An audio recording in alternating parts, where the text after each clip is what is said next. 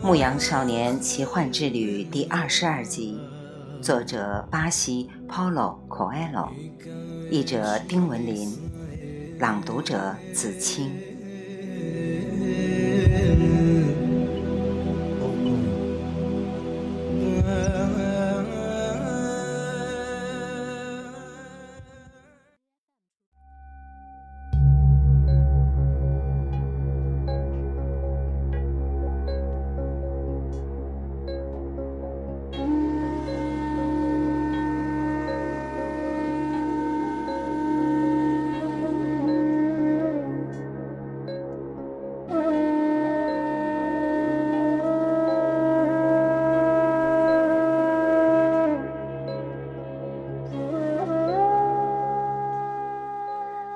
我是这支商队的头领，一个黑眼睛、蓄长髯的男人说道：“对商队中的每个人，我都有生杀予夺的权利。沙漠是个任性的女人，有时候会让男人发疯。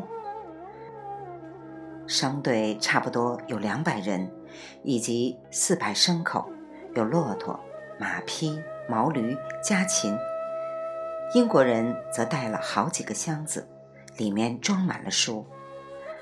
商队中有妇女、儿童，还有一些腰挎宝剑、肩扛长枪的男人。货站一带到处是嘈杂的人声。为了让所有人都能听明白他的意思，头领不得不把他的话重复了几遍。这里有各种各样的人。各自心中都有不同的神明，但是我唯一信奉的神就是安拉。我向安拉起誓，将竭尽全力求得圆满，再一次征服沙漠。现在，我要你们每个人都向各自心灵深处信奉的神发誓，无论在任何情况下都要服从我。在沙漠中。不服从就意味着死亡。人群里响起一片窃窃私语声，大家都在低声向自己的神发誓。男孩向耶稣基督发了誓，英国人则默不作声，窃窃私语的时间比普通的发誓要长，因为人们也在祈求上天保佑。一声长长的号音后，人们纷纷踏上各自的坐骑。男孩和英国人也买好了骆驼，他们有些费力地爬到骆驼背上。男孩为英国人的骆驼感到难过，他还驮着几箱沉甸甸的书呢。根本不存在什么巧合，英国人说。试图将他们在货站里开始的那场谈话继续下去。是一个朋友把我带到这里，因为他认识一个阿拉伯人。据说，然而商队启程已经无法听清英国人说的话了。不过，男孩很清楚英国人想说什么。他想说的是将一件事儿。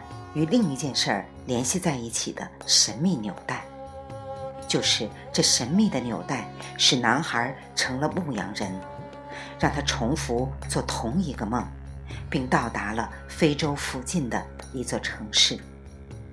接着让他在那个城市的广场上遇见撒冷，后来他的钱被偷，这使他结识了一位水晶店的老板，而后。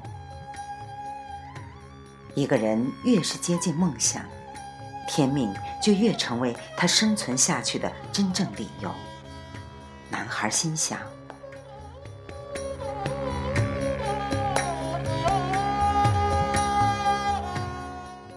商队开始朝着西方行进，他们上午赶路，中午日头最毒的时候便停下来，傍晚时分再重复上路。男孩很少跟英国人聊天而那英国人把大部分时间都消磨在读书上了。男孩默默地观察着人群和牲口在沙漠里行进。现在，一切都与出发的那一天大相径庭了。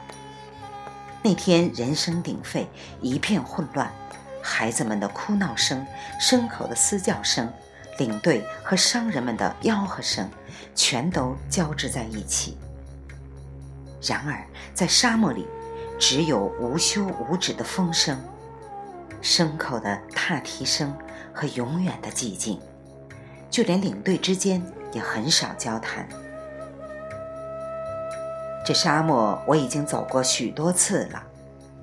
一天晚上，有个赶驼人说道：“不过这片沙漠太大了，地平线遥不可及，令人感到自己太渺小，根本不想说话。”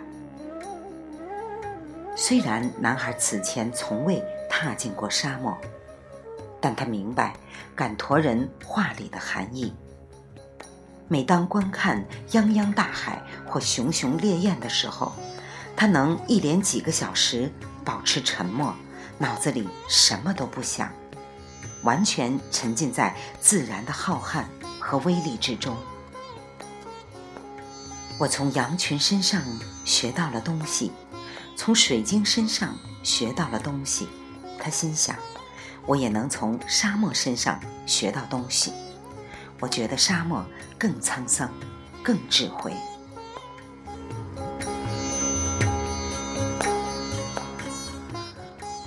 风刮个不停，男孩想起了他坐在塔利法一座城堡上的那一天。当天刮的就是这种风。要是不来非洲，也许此刻他仍在安达卢西亚的田野上，轻轻抚摸那些寻找食物和水源的羊群呢。他们已经不是我的羊了，男孩心说，并没觉得有什么可眷恋的。他们大概已经习惯了一个新的牧羊人，早把我忘了。这样很好，谁像羊群那样习惯了云游四方？谁就明白出游是必不可少的。后来他又想起了那个商人的女儿，并确信他已经结婚，说不定是跟一个卖爆米花的小贩儿，或者跟一个也会读书识字和讲神奇故事的牧羊人。毕竟他不可能是唯一具有这类本事的牧羊人。男孩开始为自己的一种预感而惊讶不已。也许他也在学习宇宙语言的历史。宇宙语言能知道每个人的过去和未来。照他母亲习惯的说法，这就是预感。男孩明白了，预感就是灵魂飞快地投入生命的洪流当中。世上所有人的经历。都在这洪流中联系在一起，我们因此能无所不知、无所不晓，因为一切均已命中注定。马克吐布，男孩说，想起了水晶店老板。《